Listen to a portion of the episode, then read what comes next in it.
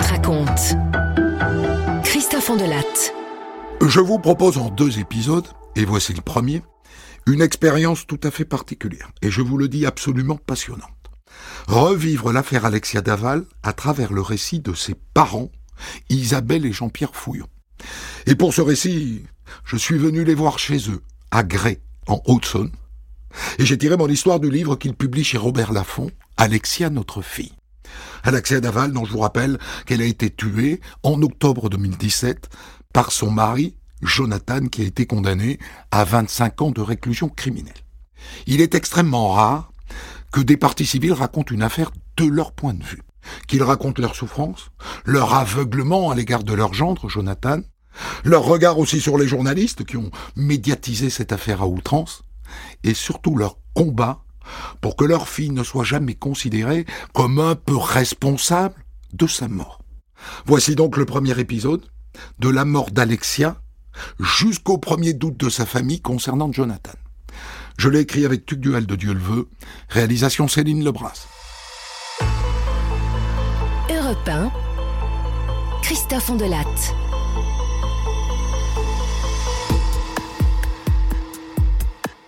Quand je me lève, ce matin du vendredi 27 octobre 2017, je ne pense pas vivre ma dernière journée avec ma fille Alexia. C'est le week-end de la Toussaint. Notre fille aînée Stéphanie et son mari Grégory arrivent de Paris dans l'après-midi avec leur petit James, qui vient d'avoir deux ans. Je n'ai pas trop le temps de préparer un repas pour le soir, alors on a prévu une raclette. Alexia m'appelle vers midi. Je perçois tout de suite au son de sa voix qu'elle n'est pas dans son assiette. J'ai eu, je sais pas, un petit malaise, juste après avoir pris mon petit déjeuner. J'ai envoyé un SMS à Jonathan pour lui dire que ça allait pas trop bien. Ah, tu me rassures. Dis-moi, Alexia, t'avais prévu de préparer le dessert pour ce soir? Ça, ça tient toujours? Oui, oui, oui, t'occupe de rien. J'ai fait une salade de fruits. Ça fera plaisir à papa, et puis j'ai fait du riz au cacao. Tu sais comme tu nous en faisais quand on était petite.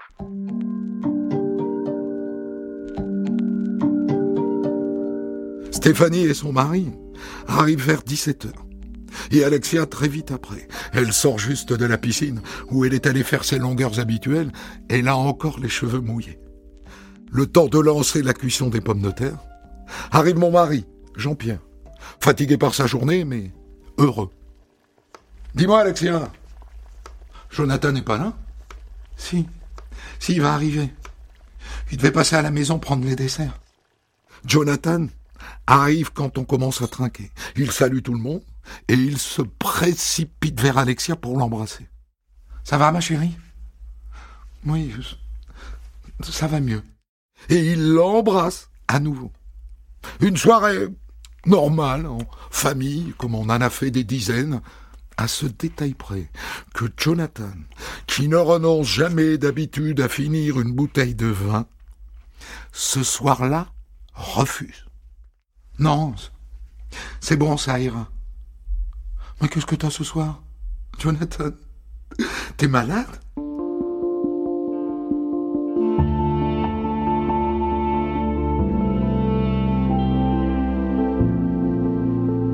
On discute jusqu'à 23 heures, minuit. Et puis Alexia et Jonathan enfilent leurs manteaux. Nous nous embrassons. En partant, elle se retourne. Elle m'envoie un baiser de la main. C'est la dernière fois que je lui souhaite bonne nuit.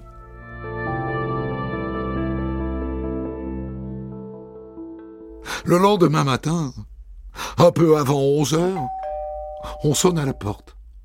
C'est Jonathan. Il est en larmes. Mais qu'est-ce qu'il y a, Jonathan? Pourquoi tu pleures? C'est Alexia.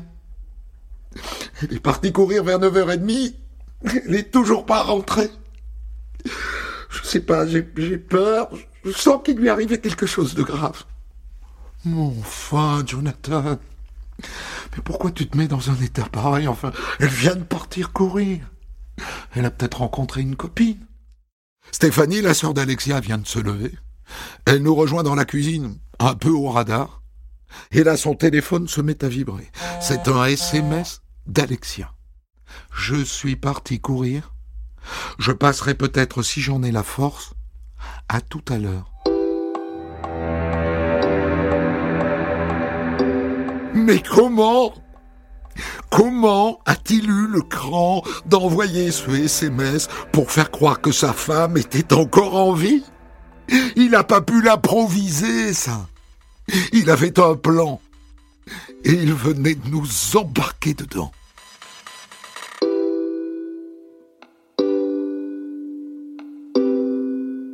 À table, Jonathan n'arrête pas de répéter. Je suis sûr qu'il lui est arrivé quelque chose de pas normal. J'en suis sûr. Alors Grégory, notre gendre, lui dit, bah, on y va. On va la chercher. Ils font le tour du quartier, et puis ils vont chez eux. Jonathan monte à l'étage. Alexia? Alexia? Alexia, tu es là? Après, ils vont aux urgences, au cas où. Et puis Jonathan va voir les gendarmes, qui prennent tout de suite l'affaire au sérieux. Ils arrivent avec des chiens. En cinq minutes, toute notre vie vient de basculer.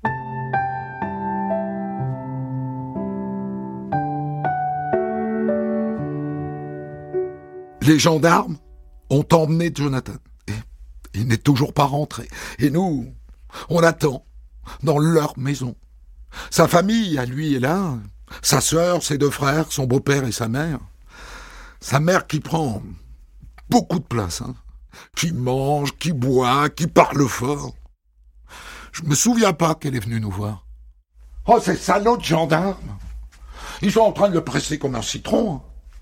Mais qui lui foutent la paix, putain Et puis la porte s'ouvre. Et là, Jonathan apparaît. Et on entend sa mère lui dire Bah vas-y, hein, montre-leur Montre-leur la morsure que tu as sur le bras. La morsure Mais quelle morsure? Mais qu'est-ce que ça veut dire?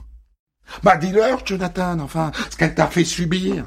Raconte ce qu'elle te faisait. Oui. Maman a raison, Alexia. Elle pouvait être violente avec moi. Ça, c'est vrai. depuis qu'elle prenait des médicaments, elle faisait des crises. On n'a jamais entendu parler de ça. On ne comprend plus rien. Quel est le lien avec sa disparition?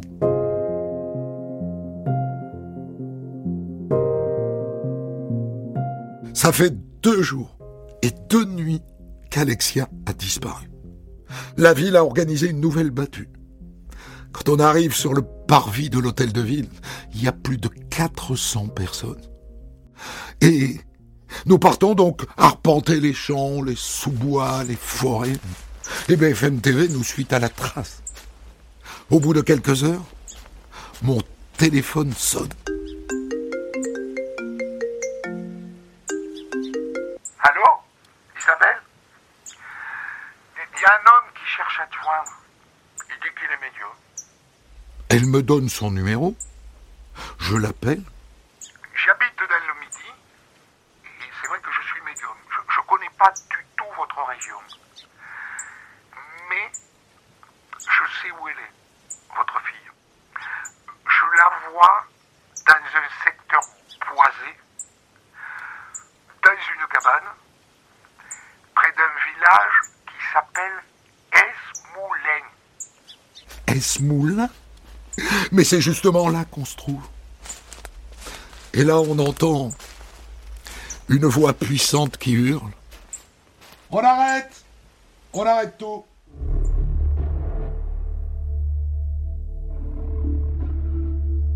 Ce sont les journalistes autour de moi qui me le disent. On vient de retrouver un corps. Nous sommes convoqués à la gendarmerie à 19h. Le procureur est là. On a retrouvé un corps.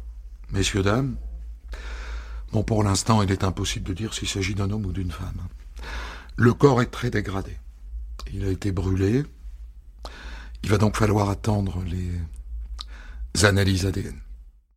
Nous apprenons seulement le lendemain Il s'agit bien d'Alexia. Toutes les chaînes d'information viennent d'annoncer la nouvelle. Et à partir de là, les journalistes nous devanceront tout le temps.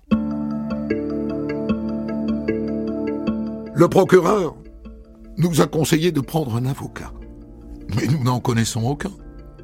Alors on nous a donné une petite liste et nous choisissons la proximité. Maître Florent qui a acquis sa réputation dans les années 2000 en rendant la liberté à Patrick Dills. Alors nous prenons rendez-vous et nous y allons tous les cinq avec Stéphanie, Grégory et Jonathan.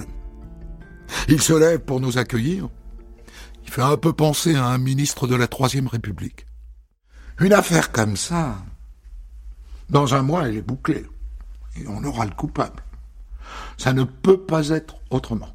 Hein. Il n'y a qu'une chose qui peut tout bloquer, c'est que l'assassin se suicide et qu'on sache jamais que c'est lui. On sent qu'il connaît bien son métier. Et par ailleurs, il faut que je vous dise que déontologiquement, je ne peux pas défendre en même temps vos intérêts à vous, parents d'Alexien, et à vous, monsieur Marie d'Alexien. Ah, parce qu'au cours de la procédure, vos intérêts peuvent parfaitement évoluer, je pense, à la succession, à la maison, à l'argent, etc. Vous, monsieur Daval, vous n'avez rien à vous reprocher. Ah ben non. Eh bien, très bien, je connais des confrères. Je vais vous trouver quelqu'un tout de suite. Maître Florent nous demande de lui verser un acompte de douze mille euros. C'est une somme énorme pour nous. Quand les gendarmes nous convoquent, ils nous demandent de venir avec lui. Oh mais non, vous n'avez absolument pas besoin de moi. Je vous rappelle que nous sommes partie civile. Ça sert à rien que je sois là.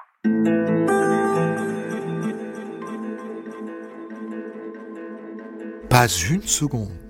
Il ne se demande ce que ça représente pour nous d'être entendu par des gendarmes alors qu'on vient de retrouver quelques jours plus tôt le corps de notre fille dans un sous-bois.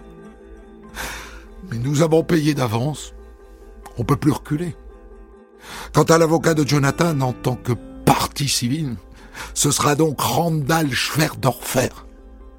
Et le plus incroyable, c'est que nous accompagnons Jonathan, le tueur de notre fille, à ce premier rendez-vous avec son avocat.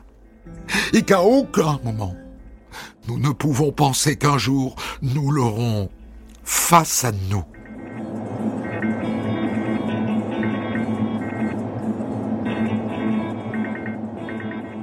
À côté du drame intime, il y a aussi la pression de l'extérieur, et notamment des médias. Depuis la découverte du corps d'Alexia, la ville est envahie de journalistes. Les hôtels affichent tous complets. Le maire passe nous voir à la maison. Bien. Qu'est-ce que vous souhaitez faire pour rendre hommage à Alexia? Ben Moi, je voudrais une marche blanche. Entendu. Hein, on s'occupe de tout. Vous, vous ne faites rien. D'accord? Dites-moi, pour annoncer cette marche blanche, est-ce que vous vous sentez capable de donner une conférence de presse à l'hôtel de ville? Oui Enfin, on va essayer. À ce moment-là, Jonathan est là. Il ne dit rien. Il se contente d'acquiescer. Ses larmes l'excusent.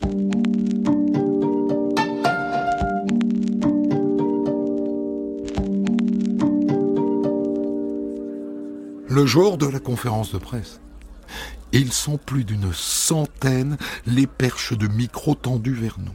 Des dizaines de caméras fixent nos visages. Nous nous installons doucement. Jonathan à ma droite et Stéphanie à ma gauche.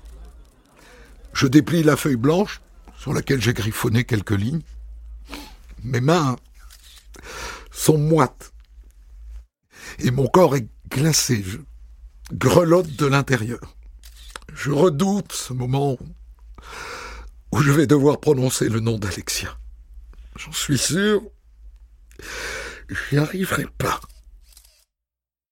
Nous avons été particulièrement touchés par l'élan de solidarité et les nombreux témoignages de sympathie que nos familles respectives ont reçus. À ce moment-là, moi, je ne vois pas Jonathan, mais j'entends ses sanglots continus à côté de moi. Et moi, je lutte pour ne pas m'effondrer avec lui. J'articule chaque son lentement, la bouche grande ouverte pour mieux maîtriser mes émotions et ravaler mes larmes. Nous avons décidé de rendre hommage à Alexia par l'organisation d'une marche blanche qui aura lieu ce dimanche 5 novembre dans la dignité et le respect.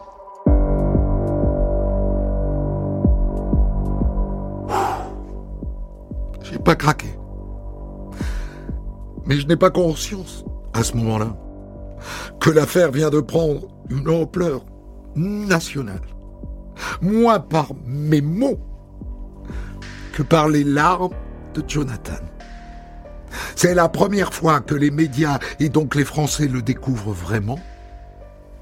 Et moi, je mesure pas l'impact de l'image de ce jeune homme effondré de douleur. En donnant cette impression de ne pas pouvoir se relever de la mort de sa femme, il vient de bouleverser les téléspectateurs, autant qu'il nous a touchés. Et ça nous impressionne d'autant plus qu'on sait qu'il est bourré d'anxiolytiques et d'antidépresseurs. Hier, il a failli tomber dans notre escalier tellement il était shooté. Et malgré ça, il ne parvient pas à faire face. On se lève pour quitter la pièce, et un par un, nous avons tous un petit geste pour lui. Une main posée sur son épaule pour lui dire, pour lui dire qu'on l'aime. Il vient de devenir le visage de notre tragédie.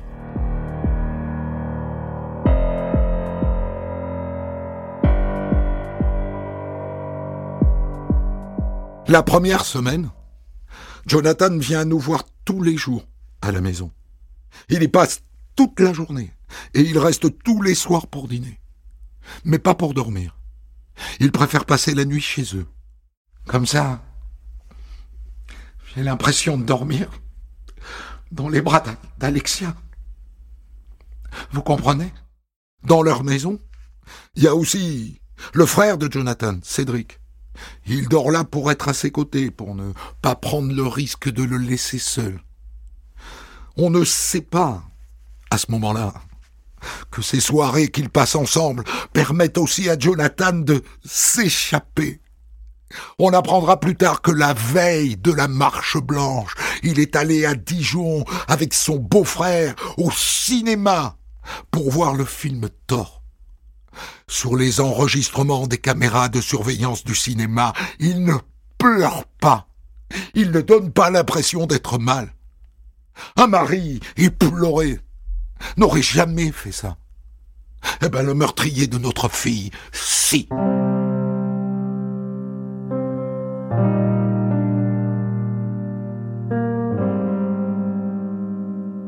Notre village, Gré, compte 5000 habitants le dimanche de la marche blanche, nous sommes plus de 9000. Les gens ont une rose rouge ou blanche à la main. Cette mobilisation nous touche et elle nous porte aussi. Nous nous mettons en marche. Le parcours compte deux kilomètres et nous, nous sommes en tête du cortège. Jonathan, comme nous, porte deux roses à la main et nous le soutenons. L'un par la taille, l'autre par le bras et nous marchons.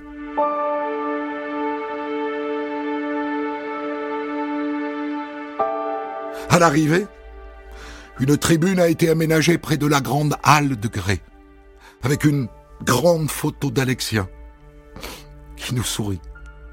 Chacun de nous a préparé un texte. Dès qu'il entre sur l'estrade, Jonathan s'effondre, comme si il ne pouvait pas affronter ce public qui lui fait face. Et nous, ben nous essayons de le tenir debout. Il nous fait de la peine. C'est une épreuve pour lui de parler. Alexia, ménager courir, une passion qui nous réunissait tant dans l'effort que dans l'épanouissement de notre couple. Elle était ma première supportrice. Elle était mon oxygène. Sa femme qu'il vient d'étrangler est donc son oxygène. Certains sont choqués qu'il ne parle pas plus d'Alexia.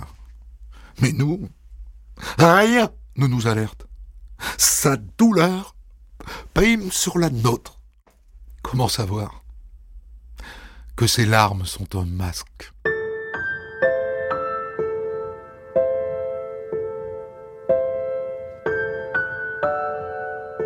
Ensuite, nous devons faire le choix du cercueil, du bois et du revêtement intérieur. Et c'est Jonathan qui demande que le tissu sur lequel Alexia sera déposée soit violet. Vous vous souvenez? C'était sa couleur préférée. Et puis, le responsable du funérarium nous propose de voir notre fille une dernière fois. Nous redoutons de la voir. Nous savons qu'elle a été brûlée. Et donc finalement, nous n'irons pas. C'était notre bébé. Et nous ne pouvons pas lui dire au revoir et l'embrasser une dernière fois. Et pendant cinq jours, nous passons tous nos après-midi à côté d'elle au funérarium. Et là, à un moment, Jonathan nous fait une demande très étrange. Est-ce que vous pensez que il serait possible d'amener la chatte d'Alexia à Pi sur le cercueil? Vous savez, depuis qu'Alexia n'est plus à la maison, elle est complètement désorientée. Elle miaule tout le temps et elle ne sait plus où aller. Alors je me dis que ça serait bien qu'elle puisse la sentir dans le cercueil. Je pense que ça lui ferait du bien. Que ça la calmerait.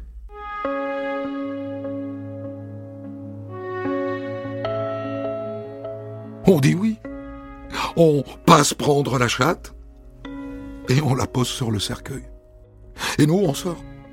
Et lui, il reste seul avec la chatte à lui parler, à la caresser. Et nous, ça nous émeut. Quand je pense qu'il a tué Alexia devant cette chatte.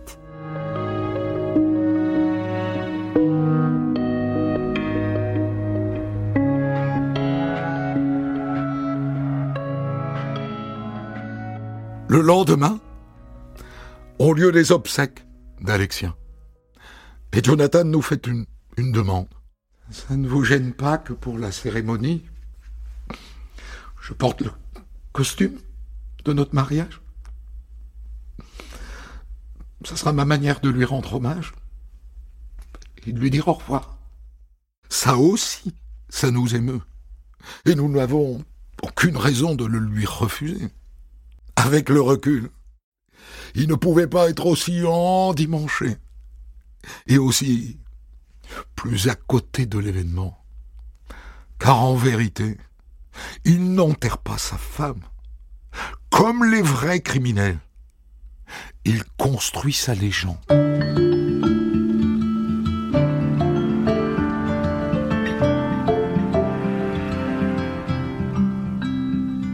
À l'église, pour notre ultime séparation avec Alexia, il y a un monde fou. Toutes les travées sont occupées. Personne dans notre famille ne se sent capable de parler pendant la cérémonie. Alors moi, son père. Je me dévoue. Faut bien dire quelque chose au nom de la famille. C'est étrange, mais j'aime bien m'adresser aux personnes décédées. J'ai cogité toute la nuit avant d'écrire ce mot. Je pense que c'est un beau texte. Alexia, la majorité des personnes ici présentes doit se dire quel courage ce papa de prendre la parole dans un moment aussi difficile. Eh bien non, ça n'est pas du courage, c'est de l'amour. C'est l'amour que je porte à Alexia et à son époux Jonathan. C'est l'amour que je porte à mon épouse Isabelle et à ma fille Stéphanie ainsi qu'à son mari Grégory et à James. Le bonheur même de ma vie. C'est l'amour que je porte à ma famille. Et aujourd'hui, c'est l'amour que je porte à toute une population venue rendre un dernier hommage à Alexia. Et ensuite, je retrace sa vie jusqu'à sa rencontre avec Jonathan, et je montre sans le savoir à quel point nous n'avons rien compris. Jeune fille, Alexia rencontre Jonathan. Ils font leurs études à Besançon. Et puis, munis tous les deux d'une bonne situation, ils se marient et croquent la vie à pleines dents. Jonathan devient notre gendre. Et je souhaite à tous les papas et toutes les mamans d'avoir le même que nous. Notre aveuglement va durer encore trois mois.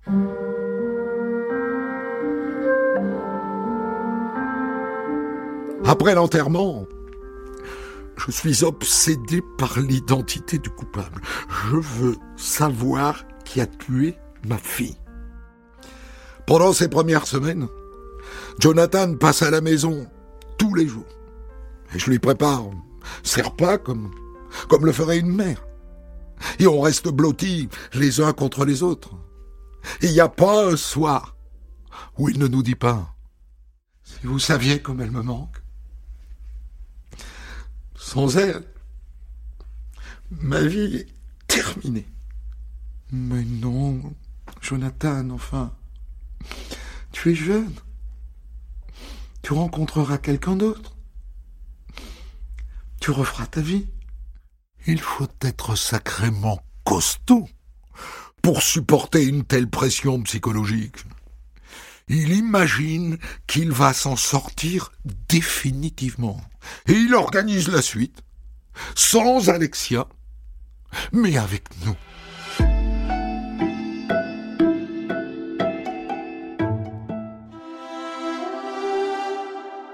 Et puis, après les quinze premiers jours, une page se tourne.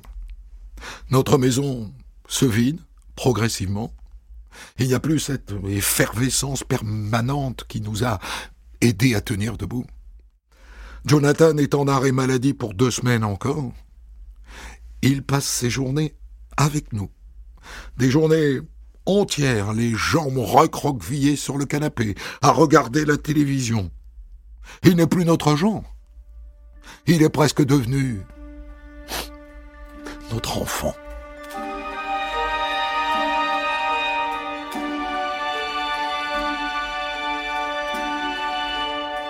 Nous tenons à bas, à Gré, notre village. Le jour de la réouverture, les journalistes sont partout. Impossible de mettre le pied dehors. Nous sommes cernés. Et à chaque fois qu'un client entre, je me dis, c'est peut-être lui, le meurtrier. Et je regarde ses mains pour voir si elles ne peuvent pas être les mains d'un assassin.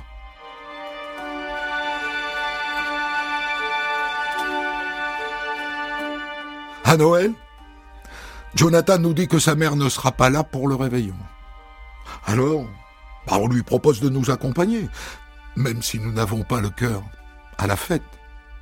C'est la sœur de Jean-Pierre qui s'est chargée d'organiser ce réveillon.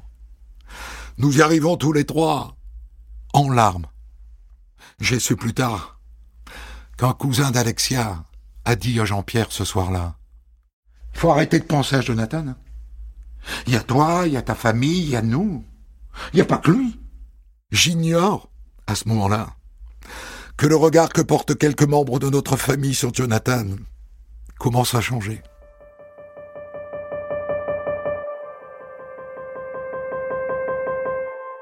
En attendant, ce soir de Noël, il mange comme un vrai glouton. Trois tranches de saumon fumé, du foie gras jusqu'à terminer le plat, des huîtres tant qu'il y en a, avec des tranches de pain beurré. Mais au moment de la bûche, il n'est pas là. On l'appelle Pas de réponse. Mais le loquet des toilettes est fermé. Il est malade Il ressort vingt minutes plus tard sans dire un mot.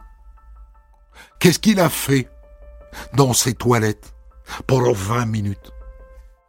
On le saura jamais. A-t-il tout simplement gagné du temps en s'isolant? Au moment des cadeaux, un des petits cousins lui demande Et toi, Jonathan T'as eu quoi comme cadeau à Noël? Oh, tu sais, moi, mon cadeau, je peux pas l'avoir. Et le lendemain, nous lui proposons de se joindre à nous pour le déjeuner de Noël en famille. Il accepte. Mais il vient pas.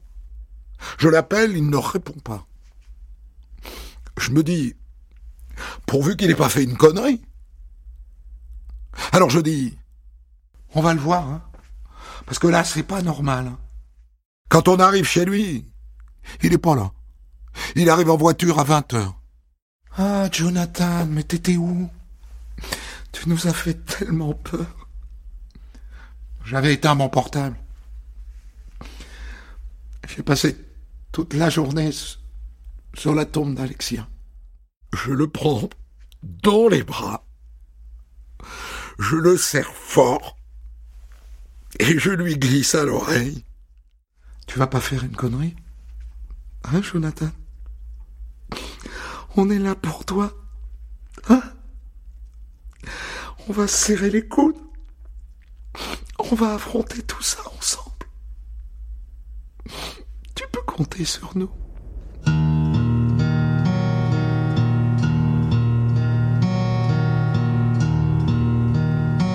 Que signifiait cette fuite dans les toilettes? Est-ce qu'il a qu'hier, une partie de la table était en train de se refermer? Que les jeunes de la famille commençaient à avoir un doute, ou qu'au moins ils se posaient des questions. Let her go, let her go, God help her.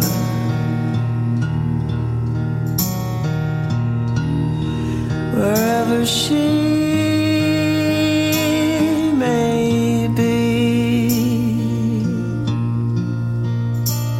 they can search the wide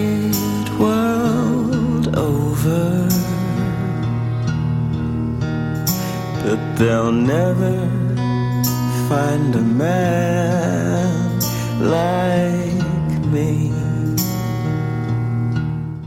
J'ai tiré ce premier épisode du livre d'Isabelle et Jean-Pierre Fouillot, Les parents d'Alexia Daval, qui paraît aux éditions Robert Laffont Alexia, notre fille. La suite dans le deuxième épisode. Des centaines d'histoires disponibles sur vos plateformes d'écoute et sur europe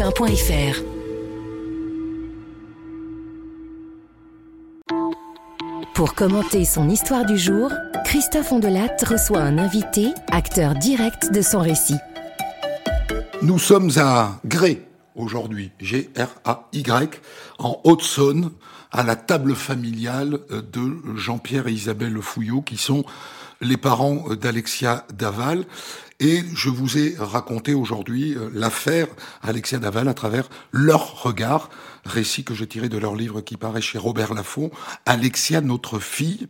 Et donc, c'est avec vous, euh, Isabelle et Jean-Pierre, que je débriefe cette histoire, euh, tout en rappelant que le deuxième épisode sera diffusé demain. Comment, d'après vous, il se fait que ce que vous appelez les jeunes de votre famille ont des doutes sur Jonathan avant vous, Isabelle? Alors moi, je n'ai pas perçu que les jeunes avaient des doutes sur Jonathan parce qu'ils n'ont rien osé nous dire, à moi notamment. Je ne sais pas pour Jean-Pierre, mais moi, ils ne m'ont rien dit de ces doutes. C'était des doutes sur les parents et sur son frère? Oui. Ils ne voulaient pas nous blesser, ils voyaient tellement qu'on était là pour Jonathan que moi, ils ne voulaient pas me blesser et, me, me donner leurs doutes. Donc moi, ils m'en ont pas parlé. Et, vous, Jean-Pierre?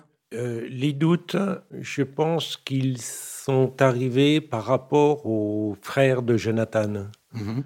L'association des deux, euh, des deux frères faisait que le comportement faisait que il y a eu une étincelle euh, sur une ou deux personnes, en particulier une personne de ma famille, qui s'est posé des doutes dès ce soir de Noël là.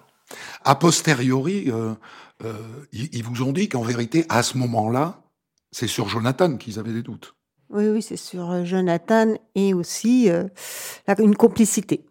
C'est-à-dire que ils pensent, eux, à ce moment-là, que Jonathan a commis ce crime et qu'il ne l'a pas commis seul. Exactement. Oui, c'est ça, tout à fait. Mais à aucun moment, vous ne comprenez ça, vous. On ne le comprend pas parce qu'ils ne nous en parlent pas réellement. Euh, on n'est pas dans la confidence de, nos jeunes à ce moment-là. Ils ne voulaient pas nous embêter, nous blesser. Euh, ils se rendaient bien compte que euh, Jonathan, on, le protégeait un maximum et ils avaient peur de notre réaction par rapport à, leurs doutes. Oui. De toute façon, je, ne sais même pas si je les aurais crus à ce moment-là. Oui, vous n'étiez pas prêt. Peut-être que, que l'ont senti. Alors évidemment, on était très troublé par cet amour que vous avez pour votre gendre, d'autant plus que beaucoup de belles-mères, Isabelle, n'aiment pas leur gendre. ça arrive. Et disons que l'idée reçue qu'on a de la belle-mère, c'est qu'elle n'aime pas son gendre. Est-ce que vous êtes capable d'expliquer? Ben oui, puisqu'il il, vous a enlevé votre fille d'une certaine manière. Avant cela, en l'épousant. Comment vous pouvez expliquer cette affection démesurée que vous avez pour Jonathan? Euh, eh bien, je pense que c'est l'image qu'il se donne, qui se donnera tout au long de l'affaire. Il se fait passer pour un petit garçon euh, chétif, euh, qui était malheureux tout au long de sa vie, qui a besoin de nous. Et on l'a pris sous nos ailes, comme Alexia a dû le prendre sous son aile. C'est exactement le même ressenti qu'on a eu. Est-ce que c'était ça la relation entre Alexia et Jonathan elle, le protégeait Je pense. De, ses fragilités C'est ça, mmh. tout à fait. Combien de fois elle m'a dit, euh, tu sais, euh, il a perdu son papa étant jeune, euh, il a eu des tocs étant jeune, donc il est fragile. Et je pense que c'est ce côté-là qu'elle a voulu l'aider et nous, on, a voulu lui faire profiter d'une belle famille qu'on était parce qu'il n'avait pas eu cette chance-là. Vous avez ça en, vous, les, femmes, les femmes fouillots, d'être protectrices? Euh, Je pense que ma maman était très protectrice. Déjà. Et vous? J'ai eu euh, de l'amour euh, à volonté étant petite. J'ai répertorié ça sur mes filles. Oui, je pense que la base d'une famille, c'est aimer et protéger ses enfants. J'ai vu que c'était dur, évidemment, Jean-Pierre, de vous réentendre aux obsèques rendre hommage à Jonathan. Vous en voulez de ces mots? Oui, je m'en veux. Je m'en veux des mots euh, de souhaiter à tous les papas et toutes les mamans d'avoir le même gendre euh, que nous. Quand j'écoute ces paroles-là, quand, ou quand je relis euh, la feuille dont j'ai écrit le soir même, Euh, je m'en veux, je m'en, je, m'en voudrais toujours de sortir euh, ces phrases-là. Euh, mais c'était sincère. C'était sincère. Ah ben, mm. heureusement, ben mm. oui, c'était, c'était tout ce qui est de plus sincère. C'est, un genre comme Grégory. On les aime autant les uns que les autres. vraiment, c'est, des mots qui sont sortis du fond du cœur, quoi. Si on revient au tout début de l'histoire, c'est-à-dire la veille du meurtre d'Alexia, le soir de la raclette, vous dites deux choses. Vous dites Alexia n'est pas dans son assiette. Elle a fait un, petit malaise. Pourquoi est-ce qu'elle a fait ce malaise? Est-ce que vous avez la réponse à ça? On a la réponse quand on lit les écoutes téléphoniques qu'elle a eues avec euh, Jonathan le vendredi matin, mmh justement où elle lui dit qu'elle n'est pas bien, qu'elle a peur, qu'elle euh, vraiment, elle est vraiment euh, pas bien dans son assiette. Et elle dit qu'elle a fait des recherches sur des bêtes goji qu'elle a ingurgitées. Et elle se demande si c'est pas à cause de ça qu'elle est pas bien, qu'elle a la tête qui tourne. Et, et voilà, après, on saura qu'elle avait ingurgité des médicaments à son insu. Il l'avait empoisonnée. Je ne le dites pas, tel quel. Non, parce que c'est pas pour la tuer, parce que les doses ne sont pas assez, mmh. voilà, ne sont pas létales, mais elles sont là pour euh, l'endormir, pour euh, pour pas qu'elle l'embête en fin de compte, pour qu'il soit tranquille et qu'il mène sa petite vie tranquille. Et lui, Jonathan, il finit pas la bouteille de vin. Et vous dites c'est c'est pas son habitude, ça lui ressemble pas. D'habitude, il finit la bouteille de vin. Pourquoi il il finit pas la bouteille de vin, Jean-Pierre?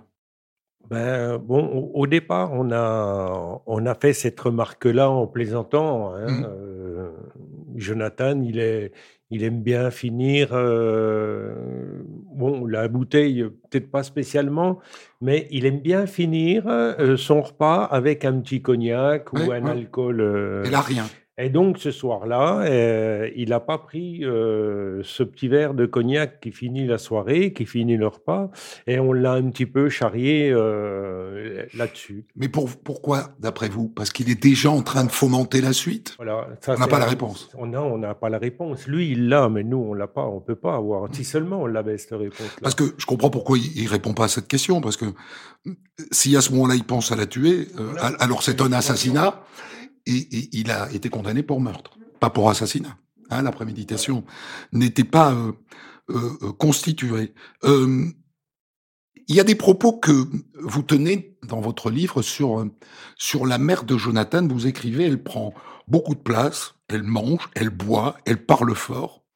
Et je me demandais si c'était pas une manière un peu indirecte de dire avec le recul, euh, et ça vaut aussi pour le, le frère d'ailleurs de, de Jonathan, que hypothétiquement, il savait tout euh, le soir de la supposée disparition d'Alexia, qu'il savait qu'elle était morte, et même on entend que vous n'osez pas pousser l'hypothèse jusque-là, mais que peut-être euh, l'un ou l'autre a plus ou moins participé au moins à l'évacuation du corps.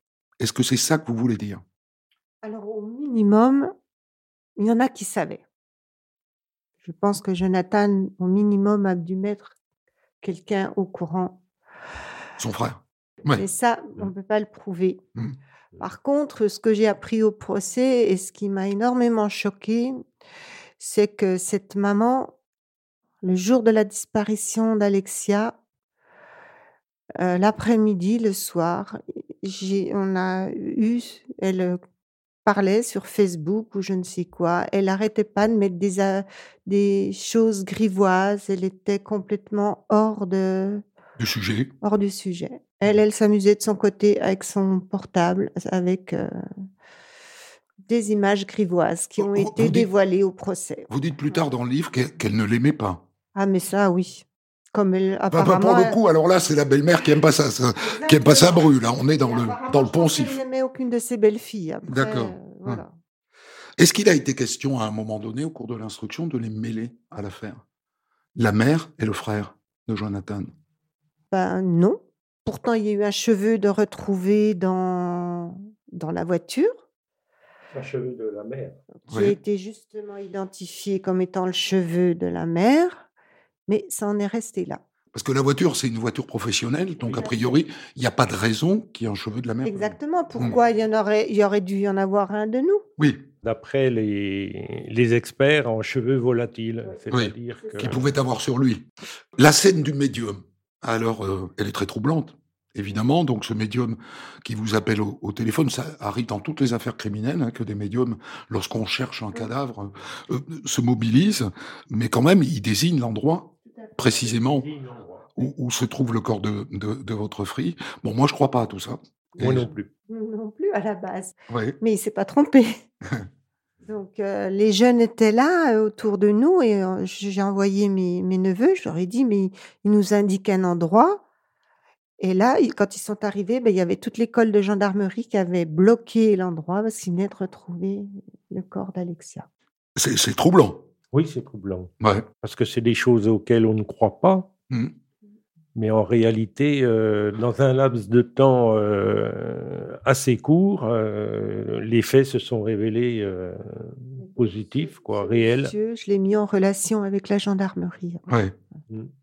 Je voudrais qu'on parle de la, la place des journalistes dans, cette histoire. Ils ont été omniprésents comme sans doute ça n'était plus arrivé dans une affaire criminelle depuis l'affaire euh, Grégory il y a 40 ans. Et euh, vous n'en dites quasiment aucun mal.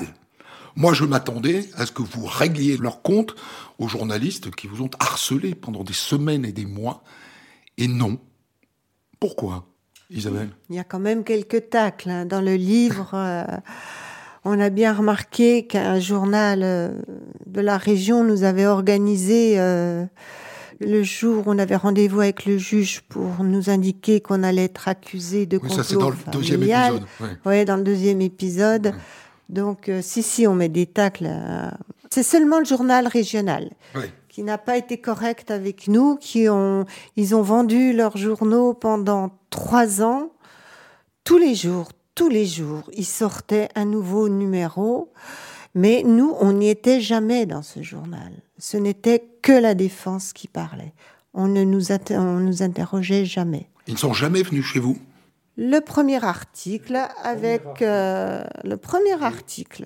Mais après, ils ont vu qu'on prenait de la distance avec eux et ils s'en sont donnés à cœur joie pour aller dans l'autre sens. Parce que moi, je m'attendais, Jean-Pierre, à ce qu'il euh, y ait tout un chapitre pour dire du mal de BFM TV, qui a quand même couvert euh, cette enquête criminelle comme aucune chaîne d'information continue ne l'avait fait à ce jour. Ils ont été omniprésents presque 24 heures sur 24. Et vous n'avez pas de grief à l'égard de ça? Non, parce que au départ, euh, nous, on est dans la recherche du corps d'Alexia. Donc euh, les premiers à être euh, avec nous, c'est bon, ben, vous l'avez cité, c'est BFM TV. Et à ce moment-là, nous, euh, quelque part, ça nous réconforte parce que médiatiquement, on se dit, Alexia, on va la retrouver beaucoup plus rapidement que si on était que tous les deux, tous les deux à chercher avec la famille. Mmh. Donc BFM TV a, nous a accompagnés pendant plusieurs jours euh, sur des moments qui étaient très difficiles. Et nous, à aucun moment, on a ressenti ça comme une emprise sur, euh, sur la médiatisation. Et au contraire, euh, au départ, on en était super contents. Bon, l'affaire a fait qu'elle ait été médiatisée sur de longs mois, euh, mais c'est uniquement dû, cette médiatisation-là, c'est uniquement dû au nombre de... De, versions de Jonathan Naval. De Jonathan. Voilà. Mm. La, la, grande médiatisation, euh, c'est lui qui l'amène. Euh, c'est pas nous qui allons la chercher, loin de là. Hein. Mais est-ce qu'à un moment, au début de l'histoire, vous pouvez imaginer, Isabelle, que tant de journalistes vont passer tant de temps dans ce village pour raconter cette enquête jour après jour. Non, non, là, je ne comprenais pas pourquoi ça avait pris autant d'ampleur. Je veux dire, les journalistes, ils étaient là, les gendarmes, ils avaient carrément filtré à l'entrée du, du lotissement pour que plus personne ne passe. Moi, j'ai eu un gendarme mis à ma, à ma disposition pendant un mois et demi. Pour vous protéger? Pour nous protéger.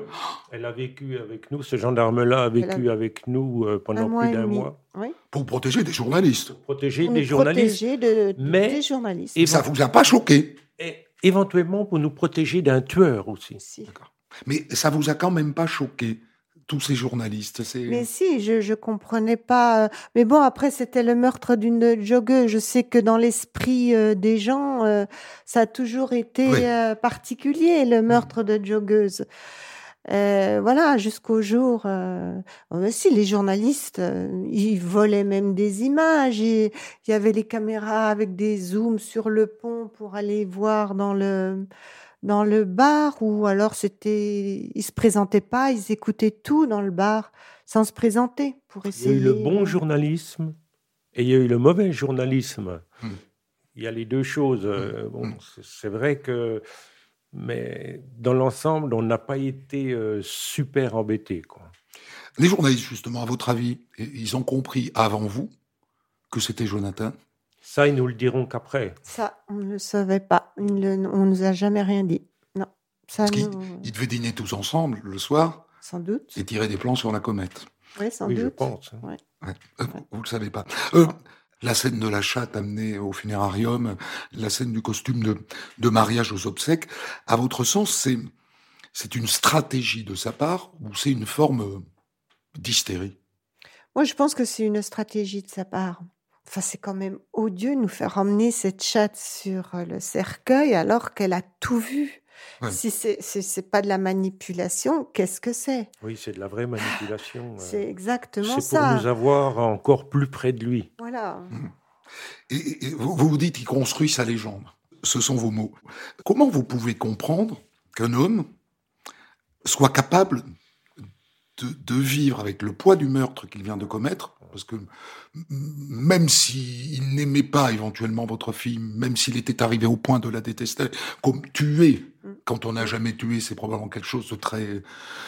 Comment est-ce que vous comprenez que ce garçon ait pu tenir avec ce secret tant de temps en jouant ce rôle?